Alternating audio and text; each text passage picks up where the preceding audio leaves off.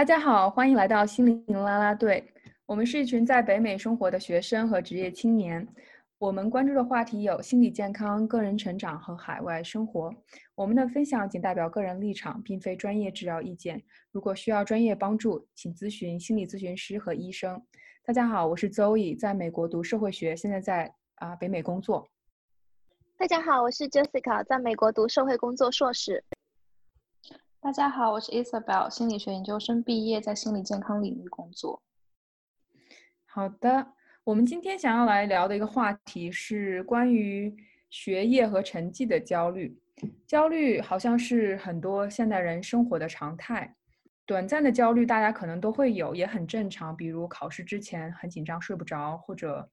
嗯，某些重要的事情之前会感觉很紧张，但是我们想要聊的是比较长期持续的，对心理健康有负面影响的焦虑。啊，大家可以想一下自己小学或者初中的时候，你当回想到那个那个时间的生活的时候，会有什么样的回忆？什么样的玩具？什么样的零食？啊，有什么印象比较深的啊事情或者事物？我记得我小学放学以后，有的时候上学前会去学校的门口一个卖炸炸食品的小摊吃东西，那个真的超好吃的。他把所有的东西，无论是鱿鱼啊，还是肉啊，还是丸子，用面粉裹一层下锅里炸，超好吃。但是呢，我们老师不允许我们吃，觉得很不干净、不卫生，所以我们的校长会在学校门口抓人。有一段时间，他在小卖部门口抓人。有一次，店里只有我一个人，我刚进去吃，我吃了没两口。等一下，我好想笑。有一次，我刚进那个店没多久，我点的食物刚熟，我开始正在快乐的吃，突然间，老板娘告诉我，你们校长来了。啊，然后超恐怖，我快吓死了。然后老板娘非常镇定，老板娘说：“你来，你躲到这里。”然后老板娘让我站在墙角，给我一个盖子盖在我的头上，然后把我的身体挡起来，但是我可以看到外面，然后我可以听到，然后我就看到我的校长走进了这家小店，他巡视了一周，然后老板娘还跟他说：“校长你好。”然后校长就走了。然后 老板娘赶紧把我放出来，我当时真的魂飞魄散。我第一反应是：天呐，我给了钱，我不会要跑了吧？还好老板娘心善，不仅帮我省下了钱，还让我躲过了校长。这是一件很好笑的事情了。哦，我觉得老板娘好有极致啊！还是她一直这样藏学生？我觉得这件事情很有趣，我会想起来。嗯，让我比较开心的一个东西是我记得那时候小学里面特别风靡，就是跳皮筋，就是每个女生手里都会有一节彩色那个皮筋，而且那个皮筋往往还不是崭新的，就是因为常常跳跳了就会断，断了就会把它系上再去跳，所以那节皮筋上会有很多很多结。但是那个那个皮筋，我小时候印象那简直就是交友神器。就你到任何地方，你把它拿出来，只要有同年龄的女生，大家都会围过来开始，然后拉两个人当，或者说拿什么东西板凳当做架那个皮筋的东西，然后大家就会很自然友好的跳起来。然后，然后我那时候记得下课大家也跳，放学回家也找乱七八糟的地方也在跳，就那个皮筋越跳就断的越多，然后越短。跳到有天实在不行了，然后我们就会就会去换。但那个时候想想起来会是很很有意思的一个事情。嗯，好交朋友好容易哦，那时候。我也记得当时我很羡慕，很想要橡皮筋。好不容易妈妈给了我两块钱，可以去买，可是就是买不了很长的皮筋，可能就只有一米五，所以我的皮筋超级短。大家大家可能都不愿意来跳我的皮筋，但是就是自己在家练一练也很开心，这样。我也记得那时候小学的时候，小学门口、初中门口会有零食一条街，有麻辣烫，有糖葫芦，有很多很多零食。小时候真的是觉得是世界上最好吃的东西，真好。我觉得讲到零食，会想到我我之前小的时候，嗯，有一些地方会卖卖冰沙，那真的是非常高配版的在南方生活的孩子的零食，就是你可以跟你的同学去分享，还有各种不同的味道，就是非常非常愉快。我们小时候珍珠奶茶才卖两块钱，冰沙一块钱，现在喜茶都要二三十块了。对我我自己小的时候也没有那种非常自由支配的零花钱，但我记得我我当时有个同学，他是可以可能每个星期大概有五块到七块吧，就在小学的时候，哇，真的觉得这太理想了，觉得这个人生太美妙了。对呀，就是每一天都可以随意支配一块钱，简直太开心了。我小时候觉得，长大了以后赚了第一份工资应该怎么办？应该买一箱娃哈哈。那个饮品，然后放在床底下，这样子每天都可以喝，这就是我的人生理想。我会想到我初中的时候，当时大家开始慢慢的用手机，可是我当时并没有，我的父母并没有同意让我用手机。我当时好羡慕啊，觉得哇，那个可以推盖的手机简直太酷了，真的。人家叫滑盖手机，滑盖手机还是翻盖滑的。哦，滑盖手机，滑盖的诺基亚当时有一款诺基亚，对，可能是 N 九五吧，我记得那个型号，嗯，对，应该就是那款型号。哦，真的就是梦想，那就是梦想中的那个手机型号，就是啊，等我以后就是有这种变成一个大人了，我一定要有一个诺基亚 N 九五。嗯，对。长大后果然有了 N 九五，不再是诺基亚，所以是什么？口罩啦，啊，真的哦。所以，Isabel，你的你的爸爸妈妈是比较比较放松的那种，是吧？没有在学业上给你很大的压力。我也不，我也，我现在也很难很具体的去评估，特别在小学、初中的时候，他们到底是放松，还是他们其实有给我施压，只是我 一直都在玩儿。所以我我 我觉得整体来说，我的父母是没有给我那么大。的压力的，就他们并没有很明确的提过，我应该要考多少多少分，怎么怎么样？嗯嗯嗯嗯嗯，对。我们高中的时候会每次大考之后都会印一个成绩单，从第一名到最后一名，每个人的每科成绩和总分都在上面。然后家长会的时候都把这个发给了发给家长。其实我觉得这件事情是让很多的学生。压力非常非常大的。我从小也是好学生，成绩一直都不错，至少没有因为学习被老师批评过。但是，我从小都是知道这是对爸妈来说，这是一件非常非常重要的事情。我记得我看到了我小时候呃写的一篇日记，我应该就才三四年级吧，我写的是我考了九十七分。但是呢，为了妈妈，我一定要考考满分，这样子的，这样子的人，这样子的日记。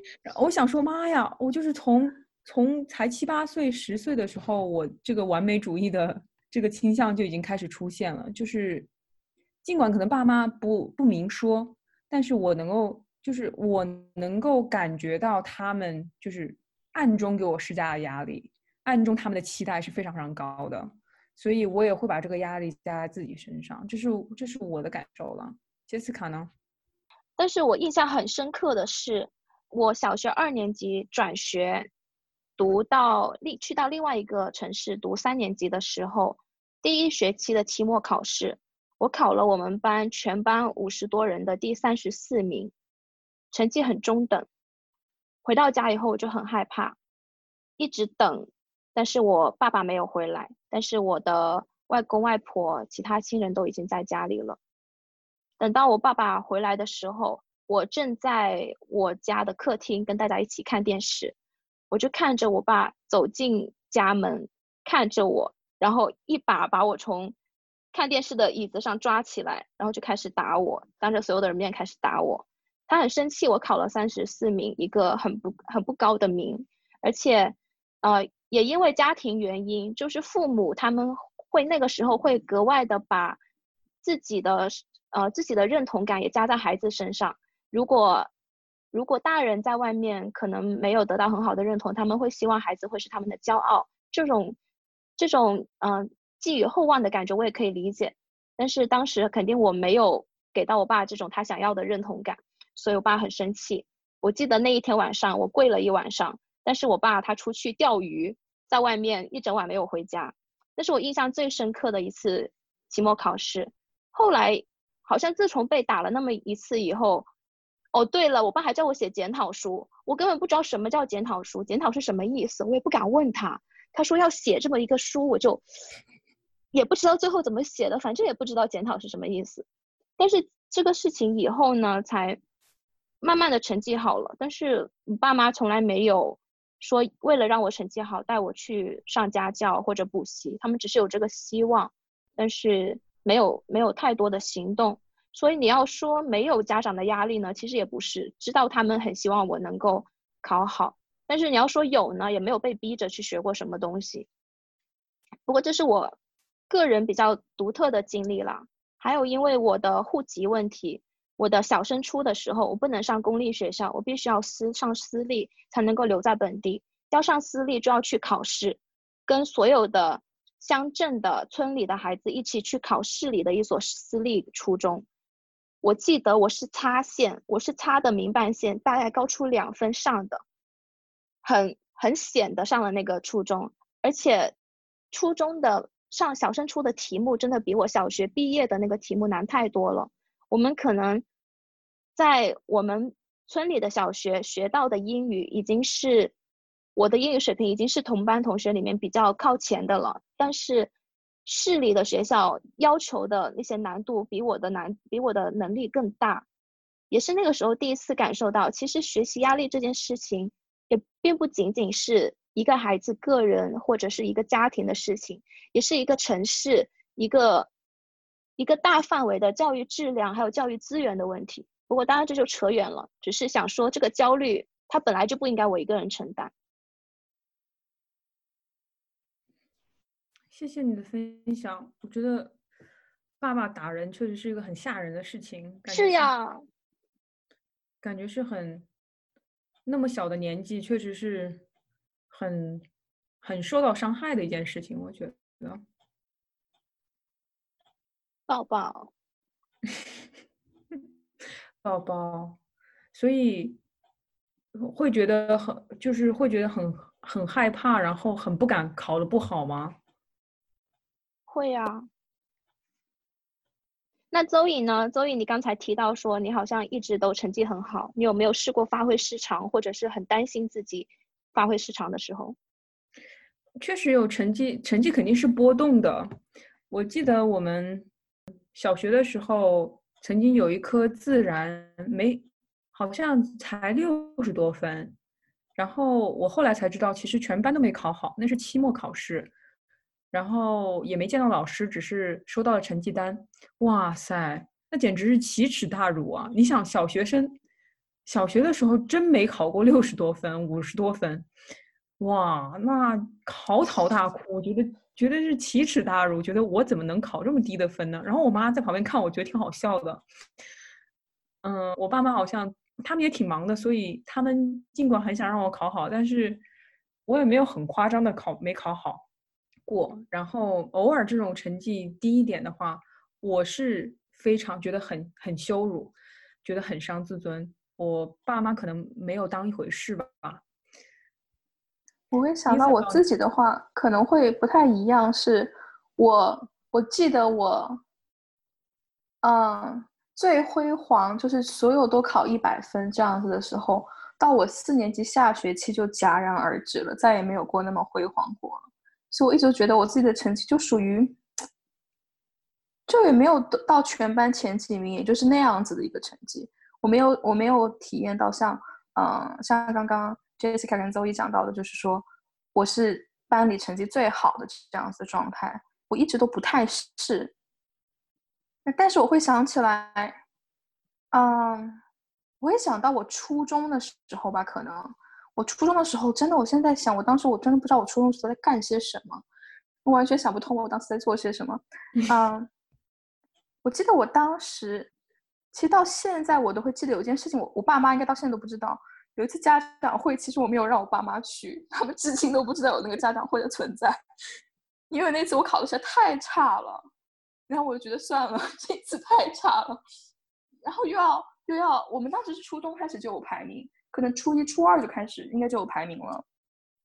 我觉得这个成绩我完全没有办法让我父母去，然后我就没有告诉他们有那次家长会，然后甚至我的班主任还跟我讲说，哦，你要把你的成绩，你要让你父母给我给我打电话解释一下为什么你你的父母没有来家长会，然后这件事情我也没有跟我爸妈讲，然后这件事就这样不了了之了。那你爸妈会因为你的成绩不好，就是生气或者对你比较严格吗？或者偶尔偶尔没考好之类的，我觉得其实我觉得我爸爸妈妈比较在意的，起码我小的时候他们跟我讲的都是可能是态度和认真吧。就是如果说他们并不是一味的要求说我一定要考的特别好，但我在想，其实如果我自己回去，我作为我我我以我现在如果我回到当时，我是个家长的心态，我应该也会很气我自己当时就是。我每天我也不知道我自己在做些什么，就是我明明要考试了，可是那天中午我在那里狂狂看一些小说呀，看一些有的没的书。所以他们是更看重你的态度，而不是实际的成绩。对，我觉得他们其实是更看重我的态度的，因为我记得我自己高中的时候嘛，高一的时候，那时候还没有文理分科。然后那时候我们整个年级可能九百多个人，可是我有一次考，那次还是期中还是期末考，还是比较大型的，就分科前的一次考试，我可能才考了七百多名吧。然后我那次，但是你知道我经历了初中三年以一个成绩不这么好的学生的这样子一个状态，我对于这个成绩已经很很很放松了，就是我一种，嗯，我高一就是没有怎么好好学，所以我就考这个成绩，我很坦然。但是我的确会觉得，啊，我爸爸竟然要因为这个去给我开家长会，我会觉得会让他感觉很羞愧。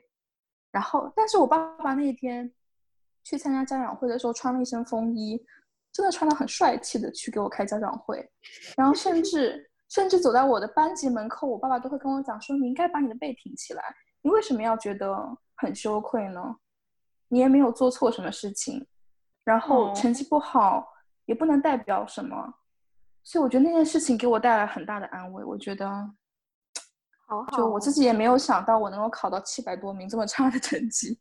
对，但是人可能九百多个人吧。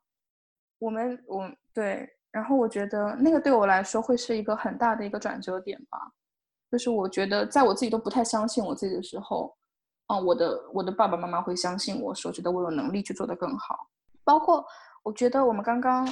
就是 Zoe 准备的这个提纲里面有个问题是讲到老师的。其实我能想到，我有个老师，我觉得那个老师对我的影响算是，就是我所有的老师当中最大的，就是我高中的时候的一位英语老师。我高中英语非常差，差到个什么程度？我就必须要说出来。我们的英语满分是一百五十分，我当时在高一的时候最高分我考的是四十七分，就难以想到，就是你乱蒙，你应该都会考的比这个分数高。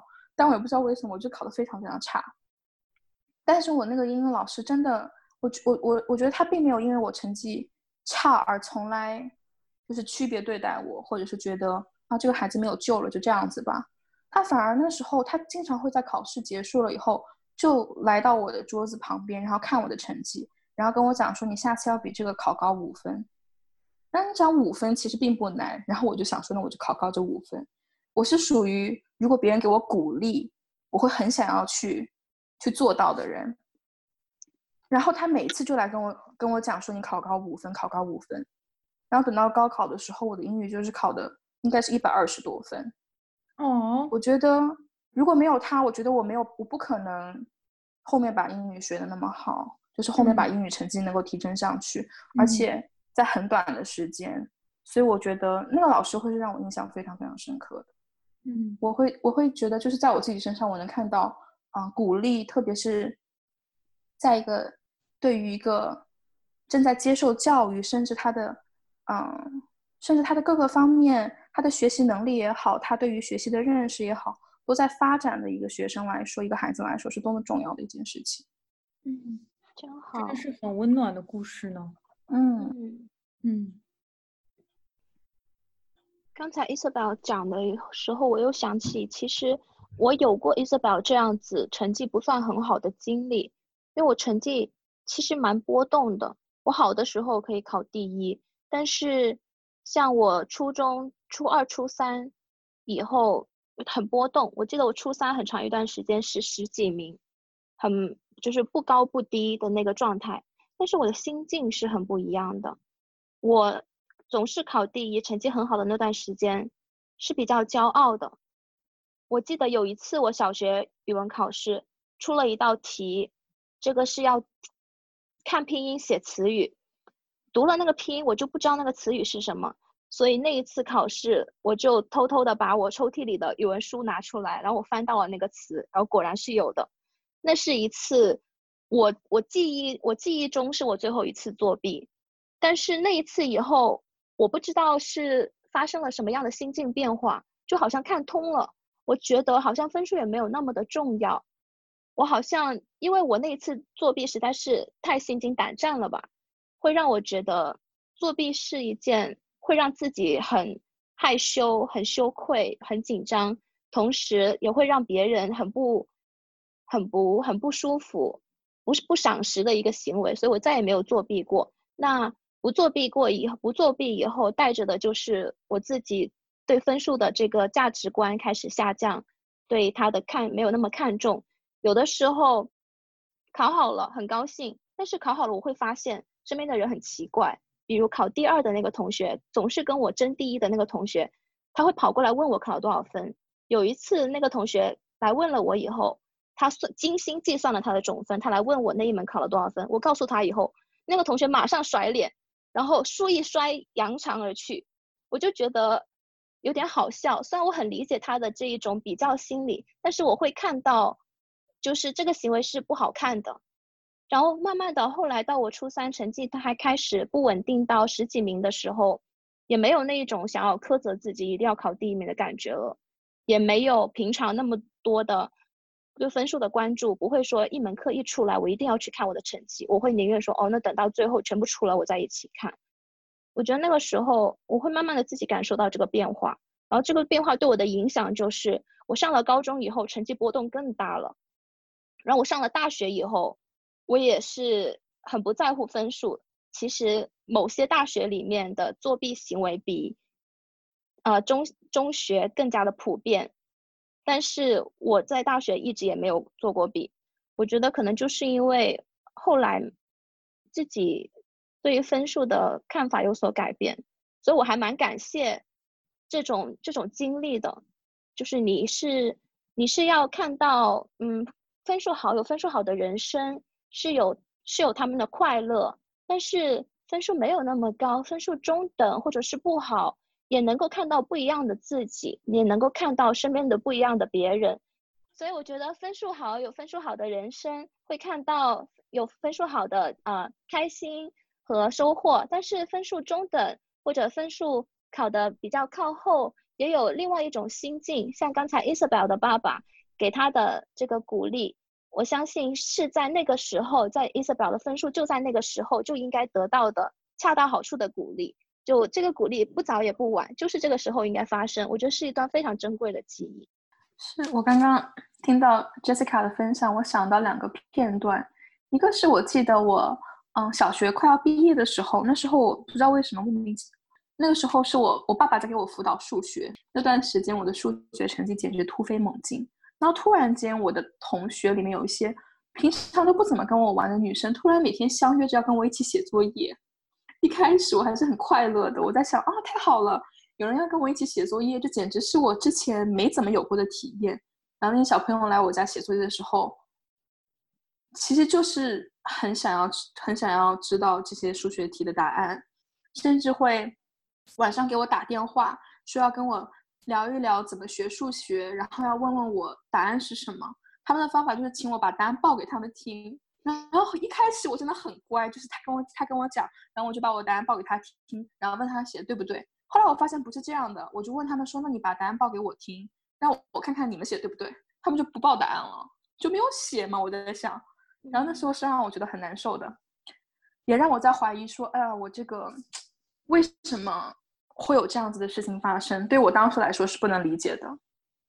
刚刚 Jessica 讲了一个内容，让我想起我小学一年级的时候，因为我的年龄的关系，我有过转学的一年的这样的经验。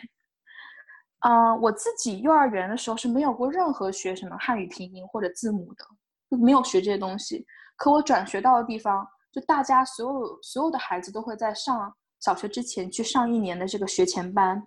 这一年班里面其实就是小学的一个怎么说预科班，然后会教汉语拼音，会教基本的加减法，会教会教英文字母。我当时开学第一天，我们老师给我们每个人一张纸，让自己把名名字写下来，然后就给我们做听写。当时对我简直是降维打击，我勉强写出我自己的名字。他们讲拼音，我一个都不知道，我整个就交了一张白卷上去，然后我回家就狂哭。就这件事情会让我会让我想起来刚刚 Jessica 讲的那个，就是转学呀，或者说因为户籍也好，因为年龄也好，或者甚至是家里的变迁也好，有过这样子的变动，其实对于小朋友来说都会是很大很大的影响。甚至我想，可能有些孩子，嗯，我知道的是，比如说在一些沿海城市，那可能特别尤其在英语这个学科上面会抓的比较多，那有比较多的学习资源。那可能在一些内内陆地区，或者说在其他的一些地方，没有那么多的资源。这个在这样子转变的过程当中，其实这个就是自己的感受是很不一样的。你你自己会突然间意识到的一些，不管是说对比也好，还是差距也好，我是觉得这些不是不是你的错，不是你任何事情做的不够，这真的是一个我们没有谁可以去。